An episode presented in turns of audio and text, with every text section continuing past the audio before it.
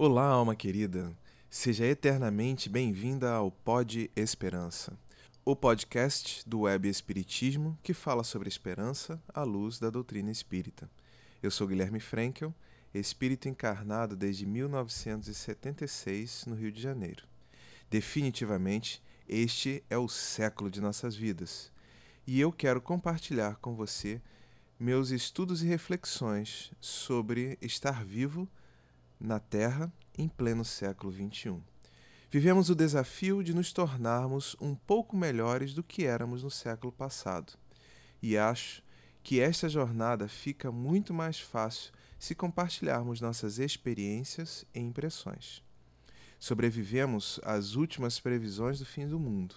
E já que temos a perspectiva da imortalidade, nada melhor do que falarmos sobre progresso, prosperidade e esperança não é mesmo? Se você encarnou agora no segundo episódio desta série de sete capítulos, faça uma regressãozinha e volte uma casa.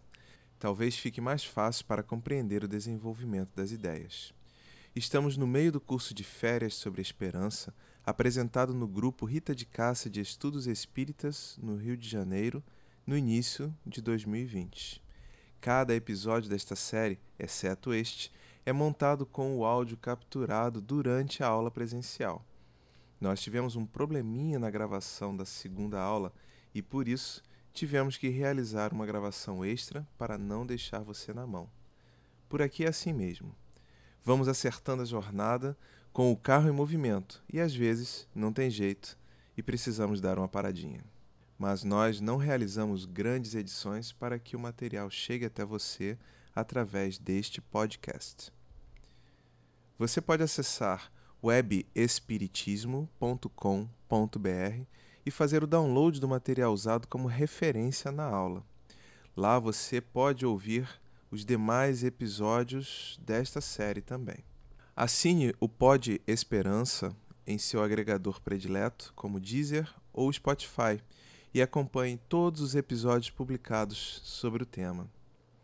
Se você está no ano de 2020, entre os dias 7 de janeiro e 18 de fevereiro, as aulas estão acontecendo semanalmente às terças-feiras, das 18 às 19h15, e todos são bem-vindos.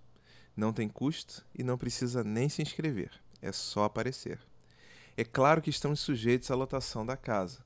Normalmente todos têm conseguido entrar e sobram lugares nas salas onde a aula é televisionada. Se você não está no ano de 2020, entre os dias 7 de janeiro e 18 de fevereiro, convido você a acessar os outros episódios desta série aqui no podcast. Para saber mais sobre o grupo Rita de Cássia de Estudos Espíritas, acesse rita.org.br. Você também pode seguir o Web Espiritismo no Twitter e no Facebook. Lá nós somos arroba Web Espiritismo. Agora que você já está ambientado, vamos à nossa dose de esperança? Por onde andamos? No episódio anterior, nós procuramos compreender um pouco melhor sobre a construção da esperança, considerando a nossa imortalidade e o processo de progresso proposto através das encarnações sucessivas. Neste capítulo, vamos pensar sobre a construção da prosperidade neste processo de progresso e em como podemos nos posicionar nele de forma mais eficiente gerando esperança. Vamos ao nosso estudo? Nós vivemos em um sistema complexo adaptativo, seja lá o que quer que isso signifique. Vamos entrar já já na definição dessa ideia. Mas para isso, e para que possamos fazer a ligação entre esta ideia e a reflexão de que somos agentes geradores de prosperidade, para que possamos refletir sobre a questão das micromudanças gerando transformações, para pensarmos sobre a necessidade de implantarmos um processo de melhorias contínuas e também pensarmos sobre os exemplos que nós estamos deixando como inspirações no meio, eu gostaria de resgatar uma, uma ideia, um conceito a partir de uma vivência minha. Bom, eu precisei fazer uma pesquisazinha e quem me ajudou muito foi o, o mestre Google e a Wikipedia. Esse evento aconteceu no dia 22 de maio de 1997. foi a final da Copa Brasil de futebol. Lá, nessa, nesse jogo, é, estavam disputando Flamengo e Grêmio. Era o jogo de volta. O primeiro jogo havia acontecido na casa do Grêmio e havia terminado 0 a 0. É, bom, vale detalhe, né, um detalhe bastante interessante aí nesse processo é que eu não curto futebol, eu nunca tinha entrado num, num estádio de futebol, não tenho torcida, não participo de torcida, não tenho camisa de time, mas estava eu lá, no Maracanã, junto com mais 95.124 pessoas, segundo a Wikipedia, assistindo ao jogo sob a arbitragem do Wilson de Souza Mendonça, de Pernambuco. Tinha toda a escalação e eu não entendia absolutamente sobre nada disso. A única coisa que me importava naquele momento é que eu estava junto com os meus colegas da universidade. Eu havia ingressado na UFRJ para cursar engenharia de produção no ano de 1995 e lutava ardentemente para fazer parte do grupo, da galera, para estar entrosado, e foi isso que me levou a estar ali no Maracanã naquele dia de final, naquele dia tão especial. Eu não me lembro muito bem sobre os desdobramentos do jogo, eu lembro apenas que foi uma grande montanha russa. Porque, primeiro, a expectativa, as incertezas, as inseguranças de eu estar num, num espaço né, onde eu nunca tinha estado, eu estava no meio da geral, junto com as torcidas, torcidas organizadas, aquela movimentação efusiva que é impossível de explicar como é que, se, como é que aquilo tudo funciona. O jogo foi uma emoção total, uh, muita vibração, muita gritaria, muita alegria, muita expectativa e terminou com uma grande frustração. O placar de 2 a 2 dava o título para o Grêmio, que havia conseguido marcar na casa do adversário. Bom, é, eu perdi a voz naquele dia, de tanto gritar, de tanto pular. Eu estava exausto e, de certa forma, compartilhando daquela frustração coletiva dos flamenguistas, mas em especial dos meus amigos. E essa experiência ela tem a ver com essa nossa reflexão exatamente porque como é que a gente pode pensar que um camarada que não gosta de futebol, que não curte essa coisa de torcida, que tem medo de multidão, que é tímido, que não gosta de se se expandir, de se mostrar muito, de estar muito na visibilidade, né? Como é que uma pessoa assim pode de repente de uma hora para outra pular, gritar, abraçar pessoas, abraçar estranhos a tal ponto de ficar sem voz, de ficar exausto e compartilhar um sentimento gigantesco de frustração pela perda do título. Isso tem a ver com a ideia dos sistemas complexos que eu quero começar a, a inserir, a introduzir. Mas antes disso, eu queria contar ainda um outro caso. Um outro caso eu acho que é ainda mais icônico. No exemplo do futebol, uma pessoa é influenciada pela massa. Nesse segundo exemplo, que é narrado é, pelos budistas sobre a história de Siddhartha Gautama, a gente pode ficar pensando é, bastante também. Esse caso me chamou bastante atenção porque normalmente nós pensamos que o arrastamento é irresistível, nós temos a tendência a pensar que os movimentos de massa são muito difíceis de debelar, de controlar. E esse caso me chamou bastante, a, bastante atenção. É um caso real, inclusive. O Siddhartha Gautama já havia começado seus movimentos de tornar-se um monge, investia seu tempo buscando iluminação, realizando pregações, fazendo meditações, quando explode uma guerra pelo controle de um rio na região onde ele residia. E o, o império de seu pai iria brigar pelo controle daquele rio.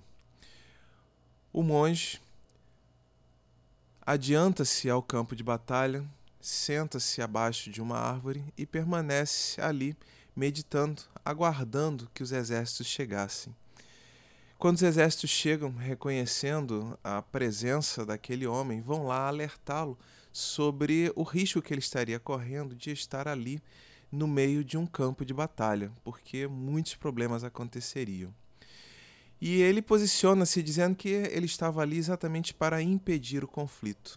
E começa a realizar um movimento de mediação e consegue então negociar o armistício, negociar o movimento de paz e negociar as regras para a utilização do rio, das águas do rio, evitando dessa forma que uma guerra se estabelecesse naquele momento.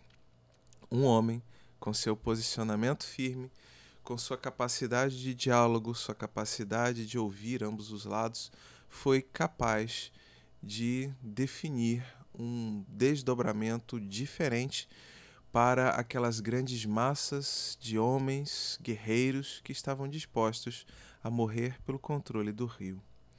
Dois exemplos bastante extremos, bastante fortes, que nos ajudam a pensar sobre a vida, sobre a forma como como nós nos posicionamos de um modo geral.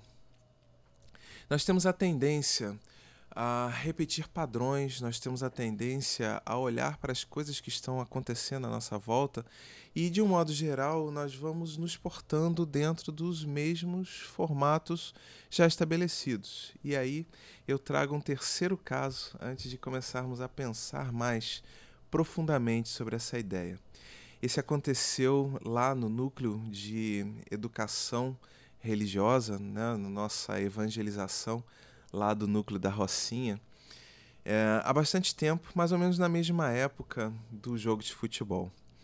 É, eu ficava muito incomodado, nós, nós organizamos as crianças e jovens de acordo com as faixas de idade, cada faixa de idade tem uma salinha, um evangelizador responsável e nós temos um longo corredor lá dentro da casa que liga todas as salas, que dá acesso às salas. E nesse corredor haviam uns bancos, mas estranhamente, durante o tempo de aula, das 8 às 11 da manhã, ninguém podia usar o banco porque ninguém ficava nos corredores.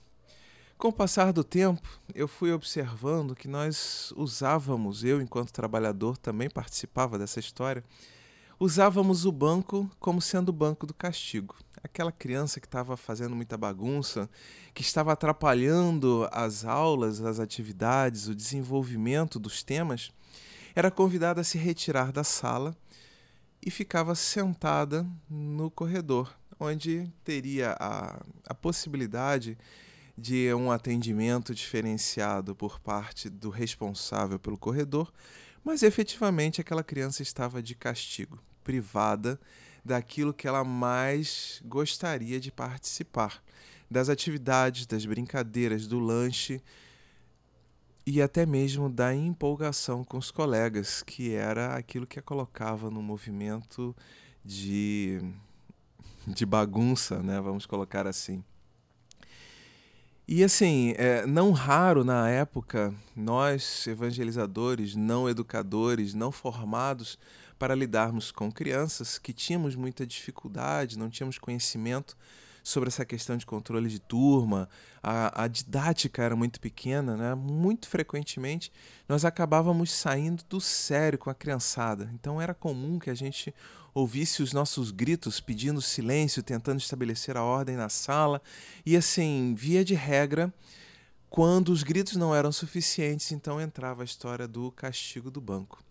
Até que nós fomos questionando sobre isso, pensando sobre a real utilidade daqueles bancos, sobre a necessidade de desenvolvermos competências para lidar com as crianças, até mesmo pensando sobre como é que nós estávamos desenvolvendo a atividade.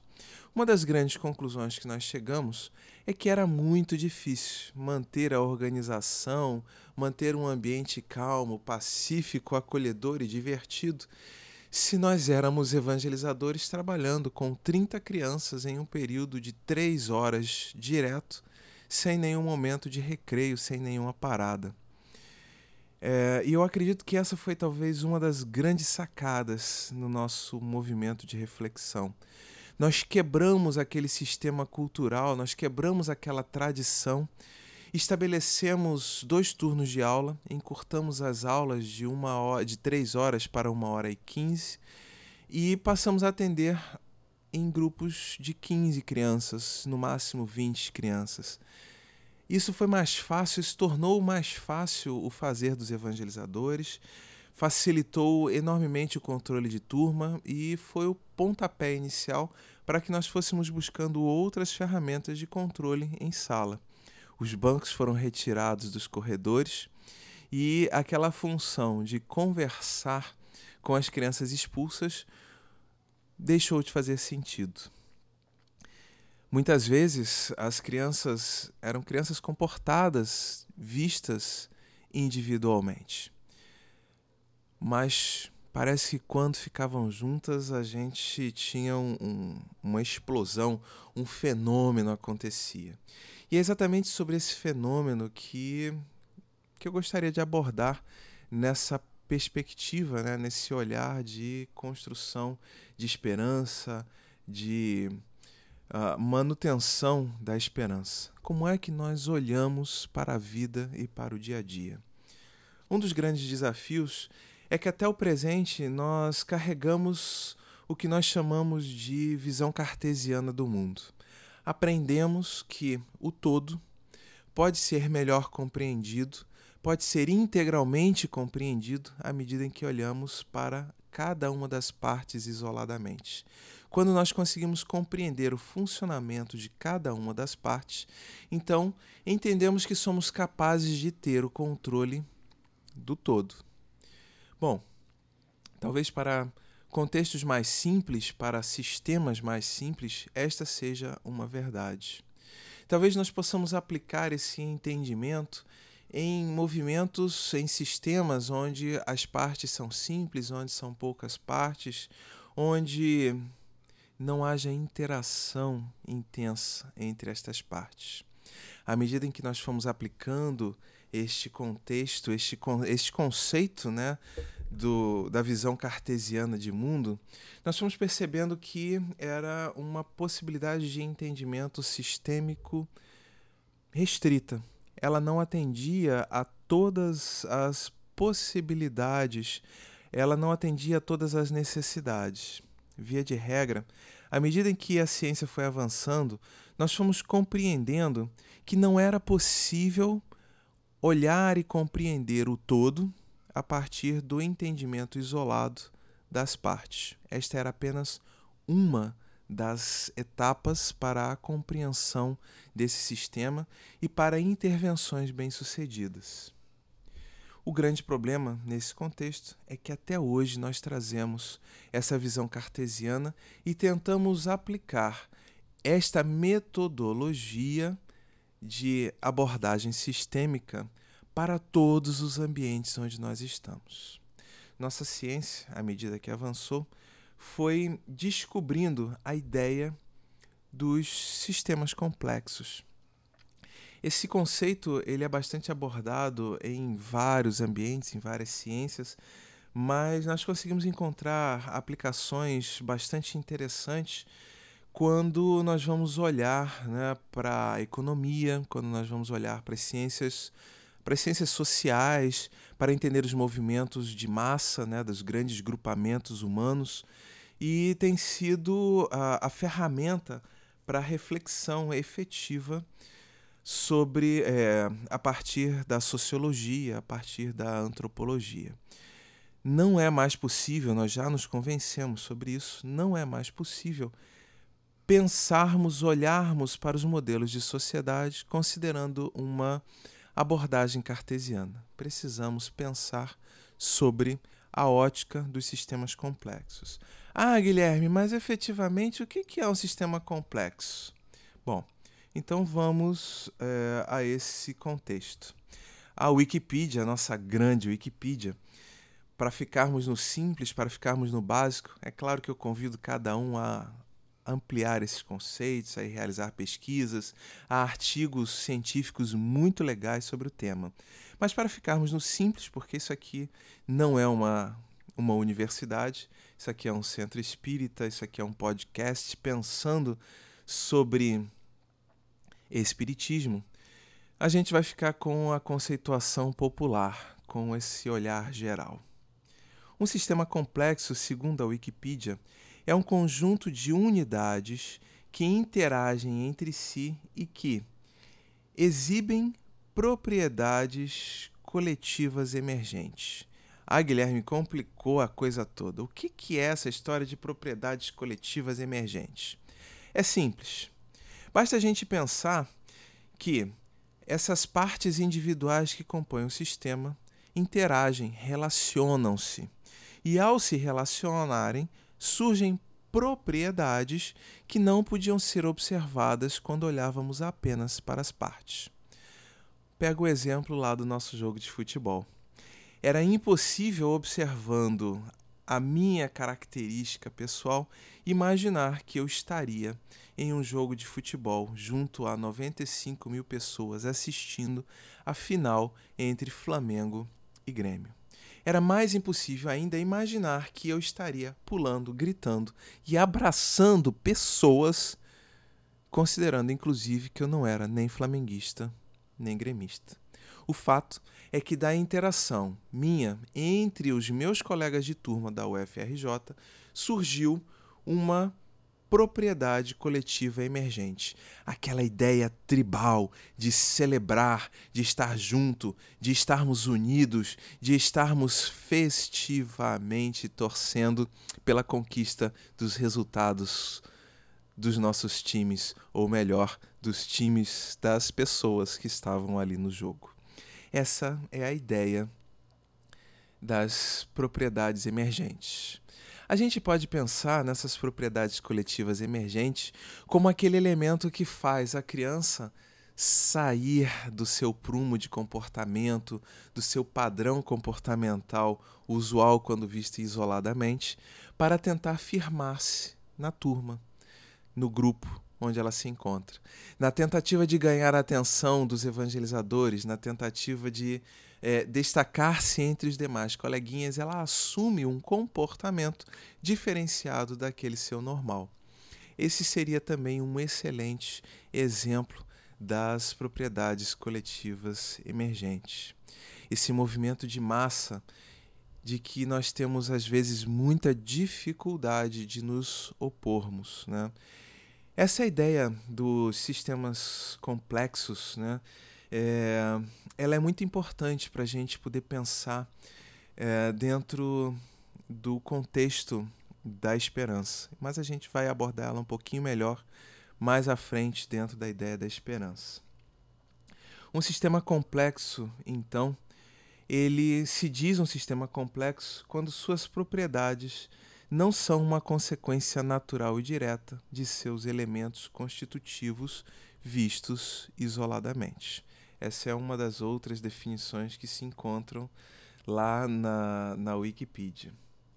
Os sistemas complexos eles são compostos então de várias partes que interagem com a habilidade de gerar novas qualidades no comportamento coletivo, na dimensão visível, através de uma espécie de auto-organização em que surgem essas propriedades. Né? É, a gente já citou então alguns exemplos, falamos sobre essa coisa das, das capacidades emergentes, né? que são então. É, é, como é que eu posso dizer? São, são propriedades emergentes né, em um sistema, elas decorrem de parte, elas decorrem em parte da relação não linear entre essas partes. Ou seja, é, são coisas que a gente não consegue prever se a gente considerar as partes individuais. Bom, é, então a gente vai identificar um sistema complexo sempre que surgirem propriedades, capacidades da relação, da interação entre as partes, capacidades que não eram possíveis de ser vistas isoladamente quando estávamos olhando para as partes. Bom, uh, uma das, um dos olhares, então, muito importantes para a gente pensar nessa coisa dos sistemas complexos é pensarmos sobre a ideia da unidade coletiva. Nós conseguimos olhar para aquele contexto e conseguimos identificar uma unidade. Não é apenas um agregado de partes isoladas. Há pontes, há relações que se estabelecem entre, essa, entre essas partes. E essas relações proporcionam a visão de um sistema. Eu consigo pensar, por exemplo, na torcida do Flamengo.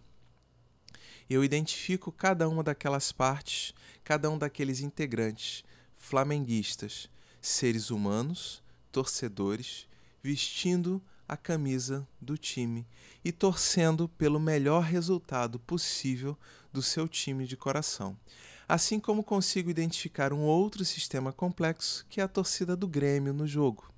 Aquela torcida de gremistas, igualmente composta por seres humanos, mas vestindo a camisa do Grêmio e não a camisa do Flamengo, e torcendo pelos resultados positivos, pelos melhores resultados do time do Grêmio, não do time do Flamengo. Surge então essa perspectiva, essa visão da unidade coletiva. Eu consigo ver claramente o que é a torcida do Flamengo, o que é a torcida do Grêmio. Ali estamos lidando com sistemas complexos. Por quê? Porque não dá para pensarmos linearmente no resultado das torcidas se pegarmos os torcedores e olharmos para suas capacidades, para suas características isoladamente. Talvez um grande exemplo disso sejam os próprios gritos da torcida. Cada torcida tem seus gritos, sua forma de dançar, sua forma de celebrar, e aquilo só pode ser visto quando nós vemos a interação dos torcedores daquela torcida. Eu acho que assim fica bem fácil da gente conseguir pensar né, sobre é, sobre os sistemas complexos, sobre a sua questão, sobre a questão da unidade. Bom, a, a ideia da organicidade funcional, então, né?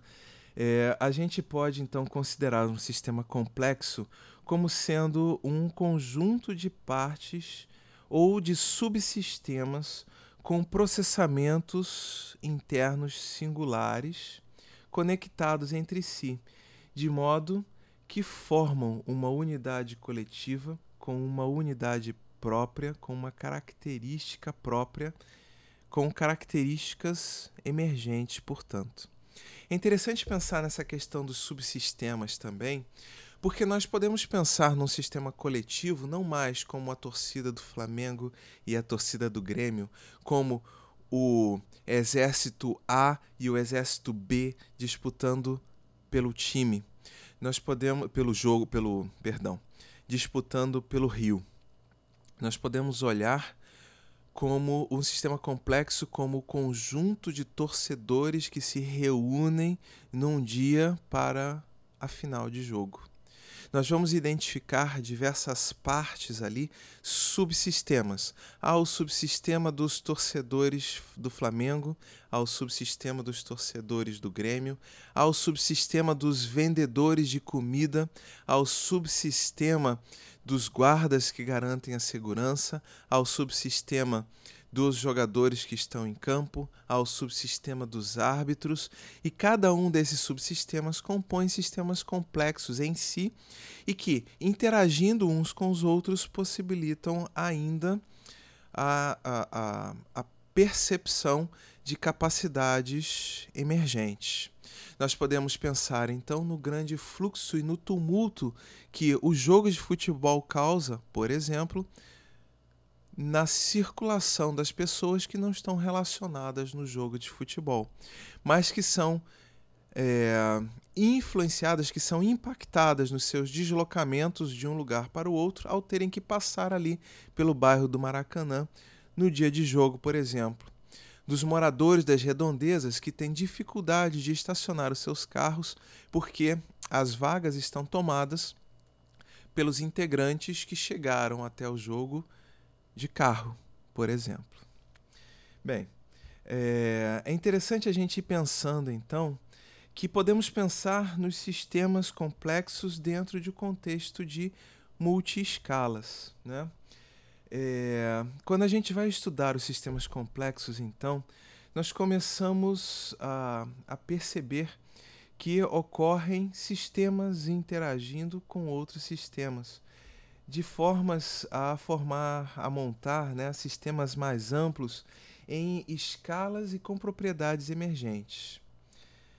Tal processo ocorre, segundo a Wikipedia, em escalas progressivamente mais amplas e mais ou mais restritas, ou seja, ocorrem expressões do sistema em multiescalas. Nesse contexto das multiescalas, em cada escala que estamos observando, a gente vai ver propriedades emergentes surgindo. Não dá para a gente pensar que há a, a, a propriedade emergente da rivalidade se não considerarmos que há uma interação entre dois sistemas complexos, as duas torcidas. Se houvesse apenas uma torcida, não perceberíamos a questão da rivalidade. Mas essa propriedade emergente da rivalidade, ela talvez não seja tão visível se nós considerarmos o subsistema da torcida de um dos times, por exemplo ali a gente vai observar uma outra propriedade emergente que é a questão tribal da torcida, da união, onde cada integrante ali se relacionando participa da celebração, grita em uníssono uh, uh, uh, as, o canto né, do, do time, os bordões comuns daquela, daquela torcida embora possamos ir pensando né, nas torcidas diferentes que estão ali do mesmo time e numa certa rivalidade. Então, assim, nós vamos vendo que há essa questão da multiescala como um princípio bastante importante para a gente poder pensar tudo isso. Bom, mas ah, Guilherme, qual a relação dessa história dos sistemas complexos, das multiescalas, das propriedades emergentes com a questão da doutrina espírita e com a construção da esperança. É isso que a gente vai ver na sequência. Muito bem, muito bem, muito bem. Vamos lá, retomando então. Qual é a relação né, dessa questão dos sistemas complexos e a nossa construção da esperança, esse nosso movimento? Bom, uh, eu acho que ficou muito claro, né? Nós, como seres humanos, uh, nos comportamos em sociedade considerando modelos de sistemas complexos. E, portanto, se a gente está com aquela visão mais cartesiana, achando que a gente vai conseguir prever com absoluta precisão todas as coisas, todos os empecilhos, todos os esforços necessários para conquistar determinados resultados, agora, no momento inicial. Uh, Bom, como eu estou no sistema complexo, talvez eu vá ter que repensar esse meu olhar. Né? É, vou ter que repensar por quê? Bom, porque eu não consigo realizar as coisas sozinho. Eu estou vivendo em sociedade. Eu vou depender das pessoas do meu entorno. Eu posso ter uma palestra para realizar e eu estou acostumado a me, local, a me deslocar e passar pelo Maracanã uh, sei lá, saindo de Botafogo até o Meier em 40 minutos de carro. Mas no dia em que houver jogo no Maracanã, talvez este deslocamento não se dê em 40 minutos. E eu vou ter que gerar, vou ter que proporcionar, vou ter que realizar esforços diferenciados. Mas como eu não sou torcedor, como eu não acompanho a agenda de jogos, pode ser que eu seja surpreendido por um engarrafamento no meio do meu deslocamento para ir fazer uma palestra. Esse talvez seja o grande desafio. Nesse momento, eu me previ, me, me organizei para sair com 40 minutos de antecedência, sei que é o tempo suficiente para chegar mas eu estou ali, me defrontando com o engarrafamento. Eu vou ter que mudar o trajeto, eu vou ter que talvez é, contar com a ajuda das pessoas que estão lá no centro. Talvez eu nem consiga chegar, então eu vou ter que tomar atitudes. Esta é a questão do sistema complexo. Eu não tenho o controle sobre todas as questões. E eu penso que na hora que a gente está falando sobre esperança, uma das causas da desesperança, né, talvez seja exatamente essa coisa da frustração, da gente não conseguir ter o controle de tudo que está acontecendo, da gente ter dificuldade para lidar né, com essa, com essa movimentação, com essa necessidade de sermos flexíveis. Bom, então, é, por conta disso, pensarmos sobre sistemas complexos é, é de vital importância para que a gente possa pensar no nosso posicionamento sobre a vida, para que a gente possa, assim, é, defender o nosso contexto, a nossa emoção, para que a gente consiga construir um sentido de esperança mais realista. Para que essa esperança não esteja tão influenciável pelos eventos que eu não consigo controlar. Pensar o mundo sobre um ambiente de complexidade. Esse é, é um dos, dos grandes desafios, né? um grande uh, movimento que eu acho que é, é muito importante para a gente. Bom, é, lá no site do Web Espiritismo, eu coloquei uma figurinha, tá lá com a referência da onde ela saiu direitinho, mas é, ela trabalha um resuminho sobre a questão do nosso uh, do nosso posicionamento diante dos sistemas. E aí o autor desse infográfico ele nos diz assim: quando nós estamos lidando com um sistema simples, uh, nós temos o conhecido em nossas mãos. Nós estamos falando do domínio do real, né? É, a, a, gestão né, das as relações de causa e efeito é, geram movimentos repetíveis e previsíveis. E aí, é, nesse sentido, as intervenções nos processos, né, elas se dão através de processos padrão, né, processos normalizados, normatizados, uh, padronizados, com ciclos de revisão e processos que são mediados de forma clara, onde a gente pode ir trabalhando nas melhores práticas, em procedimentos, né? É, e o processo de tomada de decisão ele é um processo uh, que parte de um movimento de sentirmos o que está acontecendo, categorizarmos o que está acontecendo numa árvore de decisões e vermos e aplicarmos a resposta proposta. Isso seria um sistema simples e talvez muitas vezes estejamos olhando para a nossa vida como se fosse um sistema simples. Mas, pelos exemplos que a gente já pensou, não estamos lidando com um sistema simples. A nossa vida é, no mínimo, um sistema complicado. E para os sistemas complicados, o autor também propõe um, uma abordagem. Ele, nele nos diz assim: bom, nos sistemas uh, complicados, né, o domínio é o domínio não mais do real, mas o do provável, que exige especialistas. A gestão dentro desses sistemas complicados, ela se faz pelas causas e efeitos separados no tempo e espaço mas ainda são questões repetíveis e analisáveis. Bem, já não são mais previsíveis. Eu preciso realizar uma análise. Eu vou olhar para as coisas, para as relações, eu vou conseguir estabelecer causa e efeito de forma separada. Eu vou conseguir olhar para um evento no tempo, vou conseguir estabelecer a relação de causalidade e vou conseguir, a partir de uma análise, aplicar receitas e procedimentos.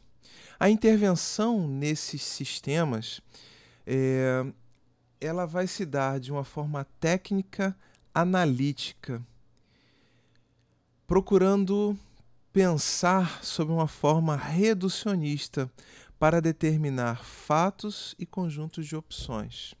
Ou seja, eu planejo cenários, eu construo histórias e na hora que os eventos acontecem, eu vou tentar reduzir aquela observação para os cenários que já estão conhecidos, que já estão postos, e aí a partir disso eu consigo definir um pensamento sistêmico para abordar.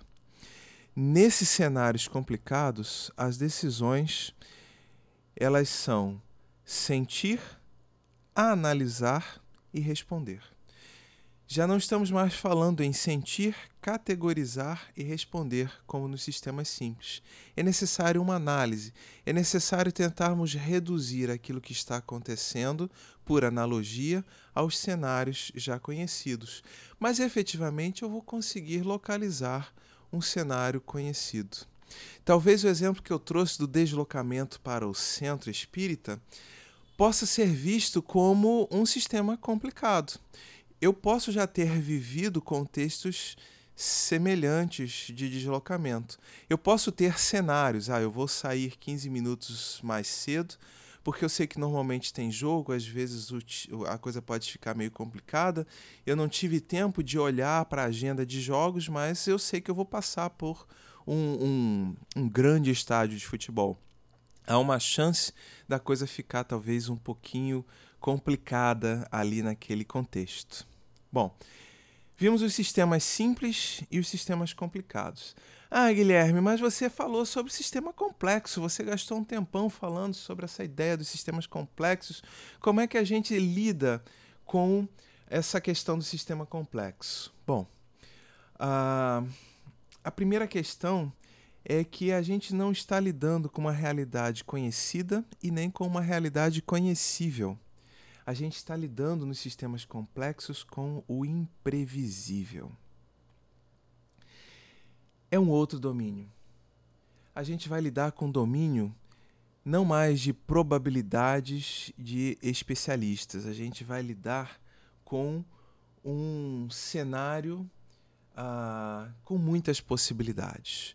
Um cenário em que nós não conseguimos ter um controle, onde a gente não consegue prever as coisas com tanta facilidade. A gestão nesses ambientes é, ela vai se fazer um pouco mais diferenciada nesse sentido. A gente vai pensar é, nas relações de causa e efeito como sendo uma, um olhar, né? uh, de, de busca de coerência em retrospectiva, onde a, a repetição ela se dá apenas de forma acidental. O que, que eu estou querendo dizer com isso? Bom, é, só depois que eu olhei e interagi no sistema e colhi os resultados é que eu vou conseguir pensar, né? Pensar é, olhando para trás, olhando para os relatos, olhando para a história, montando a linha narrativa, e aí sim eu vou conseguir pensar em causa e efeito. É, eu não consigo projetar essa causa e efeito porque é, as repetições elas são acidentais. Então o cenário de possíveis ações não é mais um cenário fechado.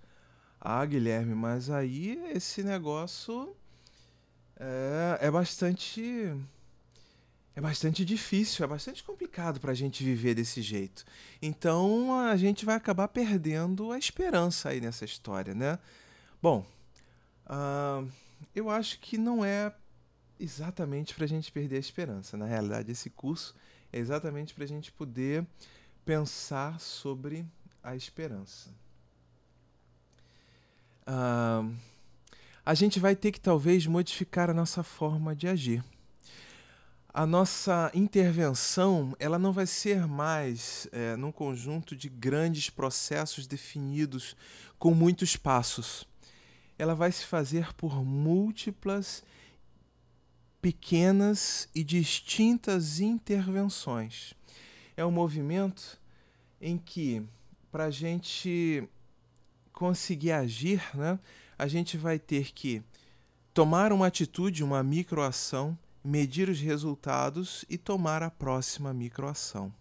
É mais ou menos dentro daquela famosa ideia né, uh, da tentativa e erro. Bom, é, é claro que nesse movimento uh, o gerenciamento dos padrões né, é, vai ficar bastante difícil. Né? É, a gente não vai conseguir definir muitos padrões, a gente vai ter dificuldade de definir as normas, mas assim, é isso que a vida propõe. Quando a gente identifica sistemas complexos em que a interação entre as partes proporciona é, propriedades emergentes que nós não conhecemos, talvez nós não consigamos ter o controle absoluto. E talvez nós tenhamos que ir, sim, caminhando de uma forma flexível, de uma forma ágil, realizando microintervenções, medindo, medindo é, os resultados e realizando novas microintervenções. Nós vamos precisar de um contexto de inovações contínuas. Porque não basta mais um especialista no conhecimento de cenários. Vai ser necessário um sujeito empreendedor que seja capaz, que tenha um repertório de conhecimentos e seja capaz de criar novas soluções à medida que as propriedades emergentes, à medida em que os cenários imprevisíveis vão acontecendo. É possível sim aumentar o repertório e não os cenários. E aí a gente vai ficando meio que com um conjunto de possíveis receitas, um conjunto de aprendizados, a gente vai desenvolvendo conceitos e talvez lá na frente a gente até consiga reduzir esses sistemas complexos a sistemas complicados, mas talvez sistemas com muitos cenários. E aí a gente começa a pensar na questão computacional, nas inteligências artificiais, porque nós, seres humanos, já não somos tão capazes de lidar com esses sistemas de uma forma tão direta, fazendo as reduções dos cenários. É necessário pensarmos naquele cenário que está posto em toda a sua complexibilidade e sua imprevisibilidade. Bom, a outra gama de organização sistêmica né, que a gente tem, que o gráficozinho, que o infográfico nos traz, é a coisa dos sistemas. É, do sistema caótico. Né? É, por exemplo, uma casa pegando fogo. Bom, é um cenário complicado, é um cenário complexo, mas a gente não tem esse tempo para irmos avaliando, para irmos olhando para as questões e tomando decisões, medindo resultados e tomando outra microação. Se a gente fosse dar a esse tempo, quando a gente conseguir estar pronto para encerrar aquele incêndio, talvez a casa já tenha pegado fogo e não dê mais jeito para resolver. Bom, uh, a gente está lidando aí então com o sistema do inconcebível, aquilo que a gente não consegue prever, aquilo que a gente não tem resposta, aquilo em que talvez o tempo da inovação não seja suficiente para resolver. Como é que a gente vai fazer a gestão disso, Guilherme? Nesse momento, então, onde eu me percebo num sistema caótico, então talvez eu possa perder a esperança. Bom, talvez eu possa pensar em esperança sobre uma outra perspectiva. O infográfico nos diz que a gestão dos sistemas caóticos geralmente se dá né, é, sem muita relação perceptível entre causa e efeito. Nem olhando para o passado, nem olhando para o que já aconteceu, eu vou conseguir pensar muito sobre essa coisa da causa e efeito. O que, que eu vou ter que fazer? A minha intervenção nesse sistema ela vai ter que ser ações simples ou múltiplas para estabilizarmos aquela situação, com foco na estabilidade. Ah, o avião começou a cair, o que, que eu tenho que fazer? Eu vou ter que estabilizar, eu vou ter que reverter aquele cenário de queda.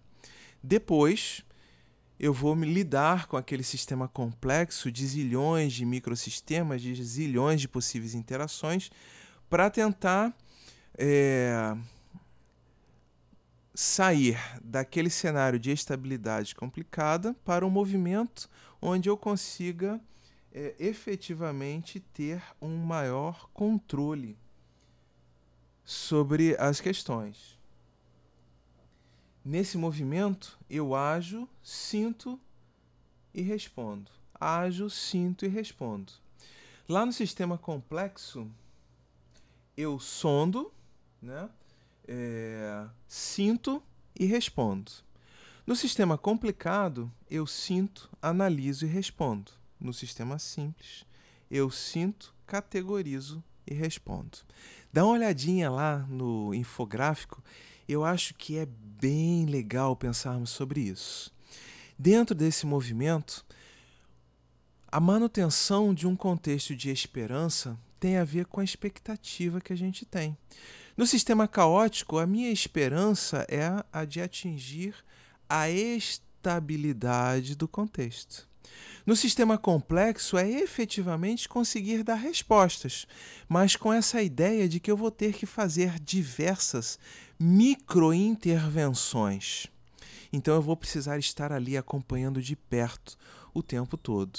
No sistema complicado, eu posso talvez me ausentar um pouco, basta que eu seja capaz de sentir e analisar aquele sistema, reduzi-lo a um contexto, a um cenário que eu já conheço e aplicar um conjunto de receitas. Já nos sistemas simples, talvez é, eu possa criar um processo até automatizado de tomada de decisões, porque não há nenhum risco, não há grandes complexidades nessa história, né? E assim, tudo é receitinha de bolo. Eu não preciso de um especialista lidando, eu consigo estar no operacional. Qual é a minha expectativa no sistema simples? Bom, a minha expectativa é a de total controle. Uh, não há eventos imprevisíveis. Olhar para a nossa vida pensando que ela é um sistema simples talvez seja a causa de muitas frustrações, de desesperança, de desespero. Em alguns contextos, nós vamos olhar para as nossas vidas e identificarmos que estamos em ambientes caóticos. Qual é a expectativa? A expectativa é que eu não vou ter controle sobre aquilo naquele momento. Eu vou precisar estabilizar aquela situação até que eu consiga ter um grau de controle, de conhecimento maior sobre aquilo tudo. Pensar a vida como um sistema complexo. É pensar, portanto, que o meu contexto de esperança é um contexto onde eu vou estar ali sistematicamente interagindo com a vida, construindo as ações, construindo as questões, interagindo, me relacionando com as outras partes e tentando gerar a partir delas um movimento maior um movimento mais belo, tentando chegar a um contexto de felicidade, um contexto de perfeição. Bom, esse é o segundo momento da nossa reflexão. A gente faz uma micropausa e vamos logo na sequência pensar então sobre todo esse papo que a gente veio trazendo dos sistemas complexos, para pensarmos os sistemas complexos adaptativos, esse sistema em que o próprio sistema vai se melhorando, para que a gente possa ter um olhar à luz da doutrina espírita para tudo isso. Muito bem, muito bem, muito bem. Vamos lá, dando sequência ah, mas Guilherme, você falou de sistema complexo, mas não falou de sistema complexo adaptativo. O que é um sistema complexo adaptativo? Bom, a gente já entendeu o que é um sistema complexo. Os sistemas complexos adaptativos são aqueles que se adaptam, que têm uma propriedade emergente de se adaptar à medida em que vão interagindo, à medida em que o tempo vai passando. É mais ou menos assim. Se eu tenho uma relação com um colega de trabalho, eu vou aprendendo que, uh, sei lá, uh, ele não gosta que uh, a gente escute música em volume alto. Então, dentro desse sistema co colaborativo, dentro desse sistema complexo coletivo, nós vamos então estabelecendo normas e funcionamentos para que todos possamos estar bem. Eu posso usar fones de ouvido, por exemplo, ou a gente pode parar para negociar qual é o estilo de música. Ou seja, nós vamos, dentro daquele contexto, dentro daquele sistema, realizando adaptações para que as interações no sistema possam se dar de forma mais ampla, atingindo patamares, resultados cada vez mais complexos. Essa é a ideia, esse é o contexto principal dos sistemas complexos adaptativos. Nada de excepcional, né? Assim, é, é legal quando a gente pode ficar com um contexto, com um conceito bem simplesinho, né? E aí, a partir disso, qual é a grande sacada para essa nossa reflexão sobre a construção da esperança? Bom, somos espíritos imortais que estamos encarnados para viver em sociedade. Portanto, somos sistemas complexos por natureza, somos subsistemas da sociedade, interagindo em um sistema social, um sistema complexo chamado família, em sistemas complexos chamados trabalho, torcida, centro espírita, ou seja, os lugares onde nós vamos nos relacionando. Dentro dessa perspectiva, para que nós possamos agir de forma esperançosa, gerando prosperidade, pelo que a gente já viu, nós vamos precisar estar o tempo inteiro interagindo e propondo micromelhorias, medindo os resultados e gerando resultados. Ajustes pequenos, ações pequenas, atenção ao escuta, medição de resultados, para que possamos ir a cada momento fazendo melhor. Tia Vera, fundadora do nosso querido Rita de Cássia, convidava os trabalhadores espíritas a caprichar. O Mário Cortella, um filósofo, ele costuma dizer que capricho é fazermos o melhor que podemos com o que temos, enquanto não temos recursos para fazermos melhor ainda.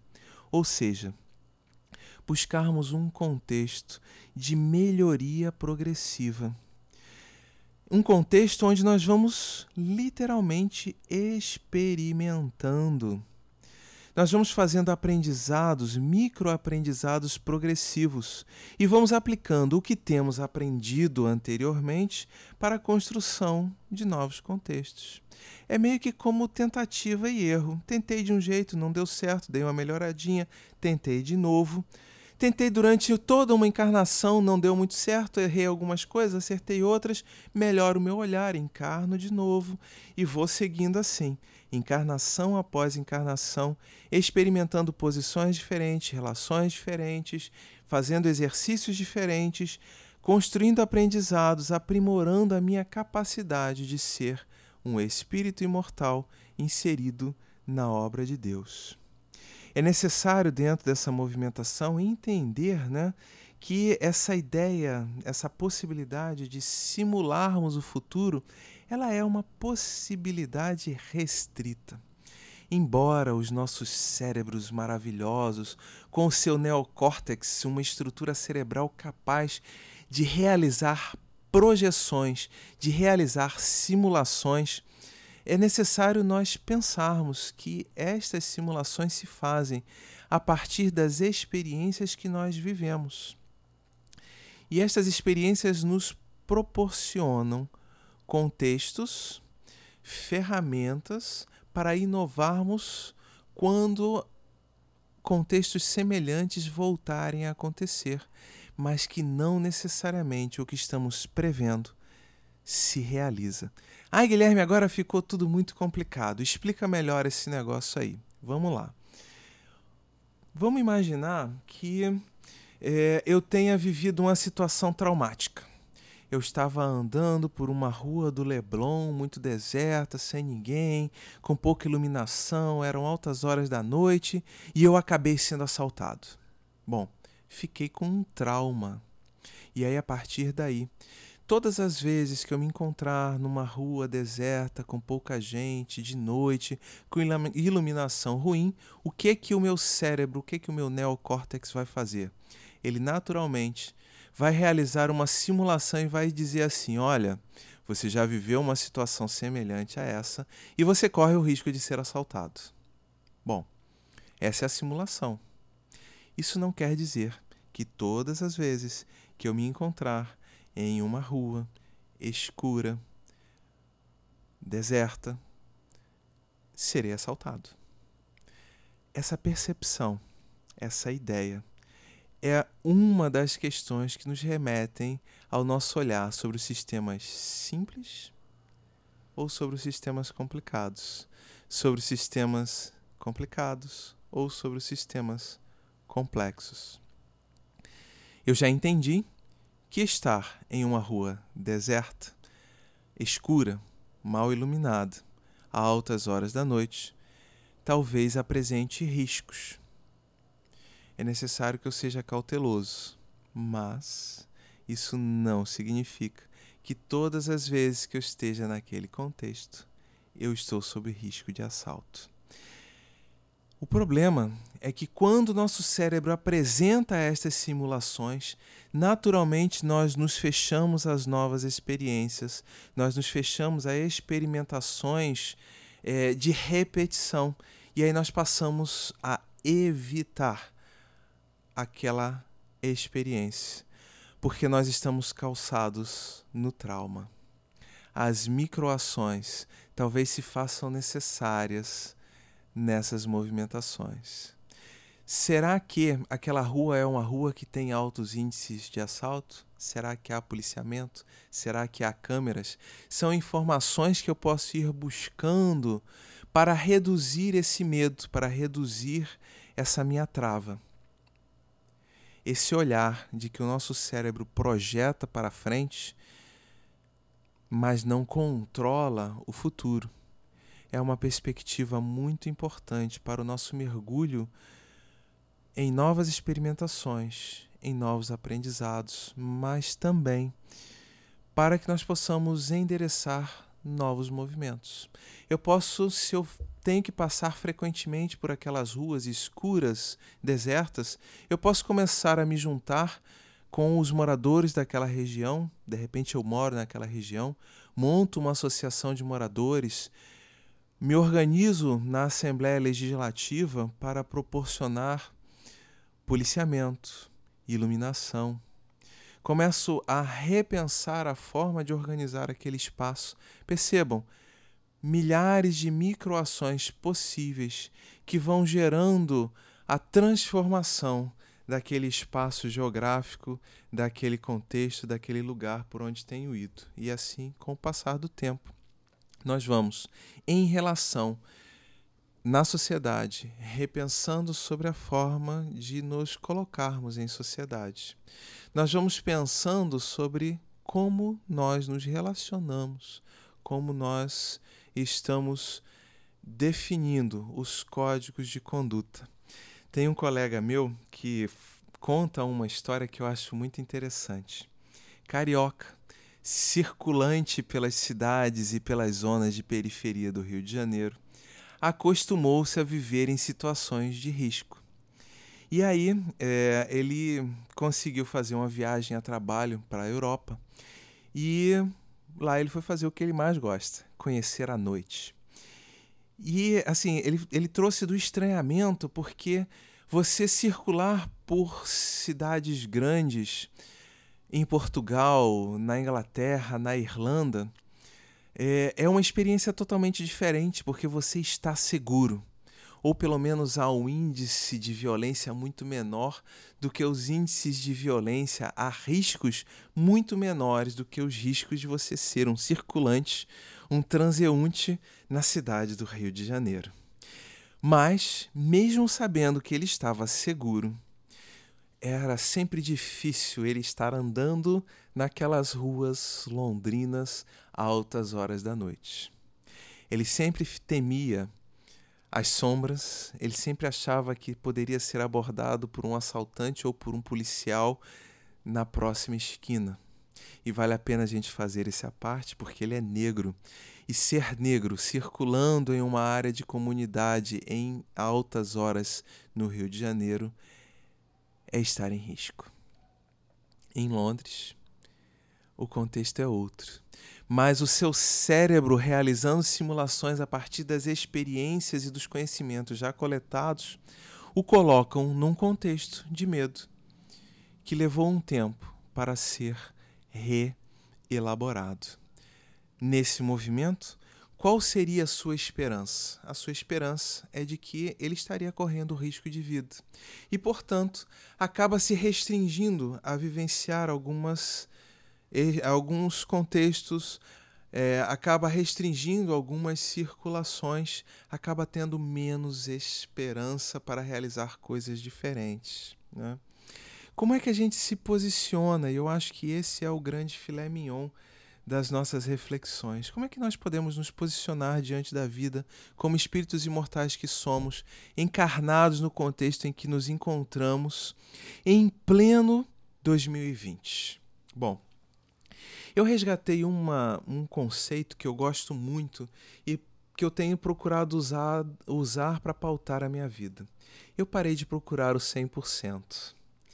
É, eu, eu agora eu miro num patamar um pouco mais baixo. Eu não procuro mais a perfeição. E há um, um princípio, o princípio de Pareto, ou a regra do 80 a 20, que é muito interessante nesse sentido.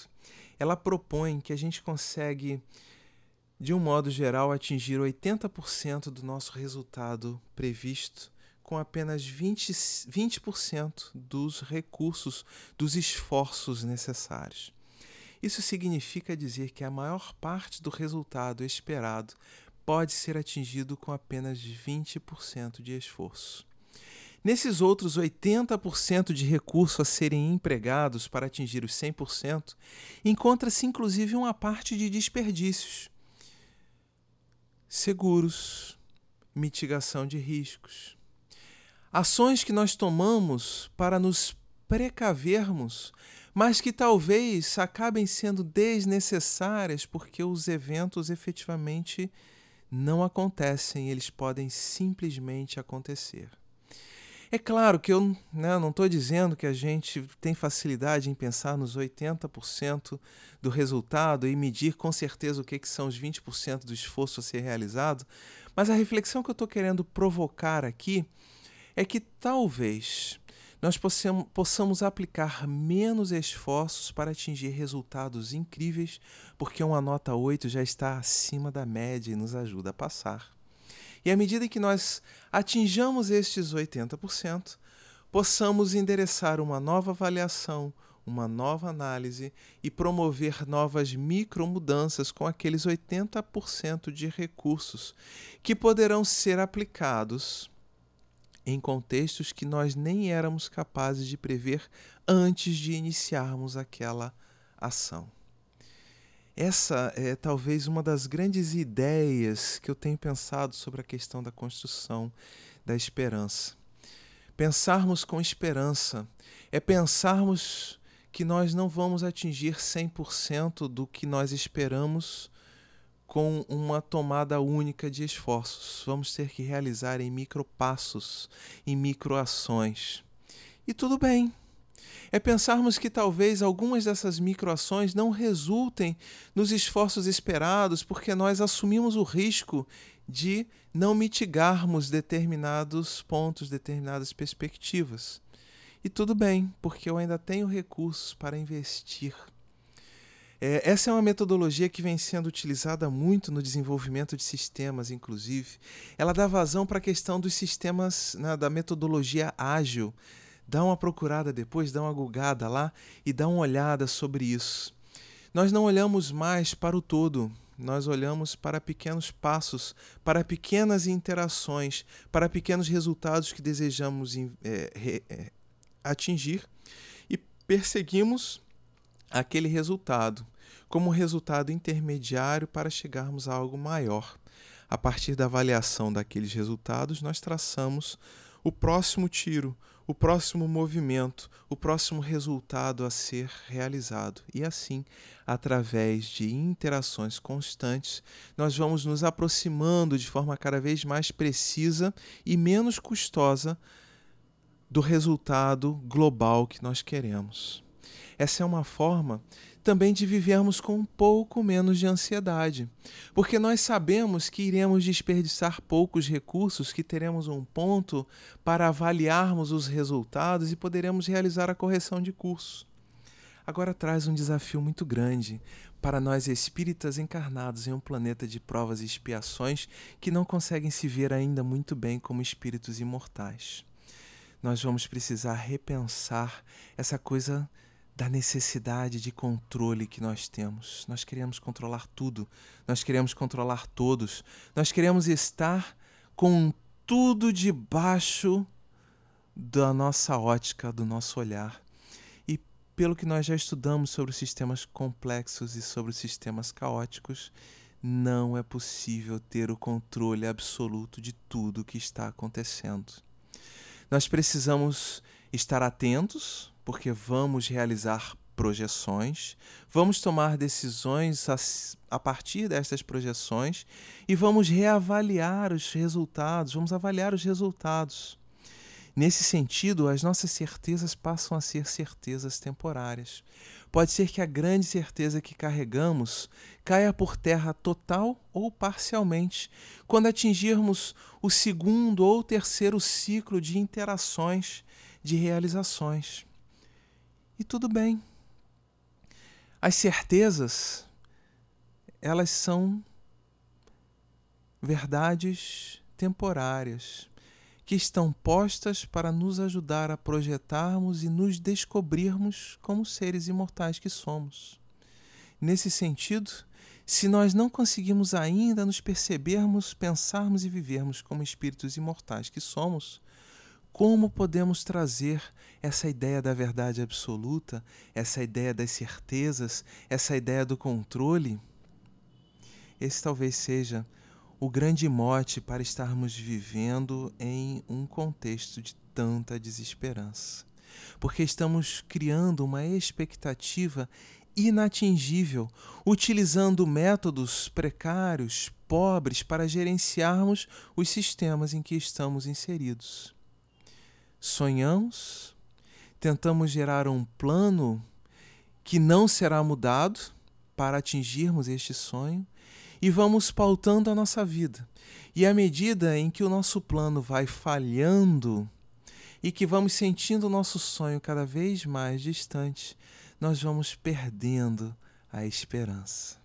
Como dizia no primeiro encontro, é necessário, portanto, estarmos um, com uma postura mais ágil, esperançarmos, ou seja, agirmos constantemente de forma flexível e dinâmica nestes sistemas caóticos ou complexos, para que assim possamos realizar os nossos sonhos ou abandoná-los à medida em que percebermos que eles não são metas tão interessantes e que podemos constituir outros sonhos ainda mais interessantes, mas que no exercício de concretização daquele sonho aprendemos, fomos felizes, vivenciamos momentos únicos, nos tornamos melhores, mais capazes e assim vivermos a vida com um pouco mais de felicidade. Essa é a nossa, era a nossa proposição para pensarmos nesse segundo encontro. Uh, que, como eu coloquei na introdução, né, acabou sendo gravada após o terceiro encontro. Então, é, logo na sequência, eu vou publicar o, o terceiro evento, terceiro encontro também. E assim, espero que a gente possa se encontrar. Se você está assistindo esse curso, né, esse podcast antes do dia 18 de fevereiro de 2020, espero que nós possamos nos encontrar lá no Rita de Cássia, no Leblon, aqui no Rio de Janeiro, na terça-feira, às 18 horas. Muita paz para você. E se nós, você está ouvindo esse podcast depois do dia 18 de fevereiro, é, eu estou aí né, através das redes sociais. Você pode encontrar esse projeto através do arroba web Espiritismo no Facebook e no Twitter. É, tem o nosso site, webespiritismo.com.br, onde a gente coloca todos esses materiais. E esse podcast está disponível também através dos agregadores, né?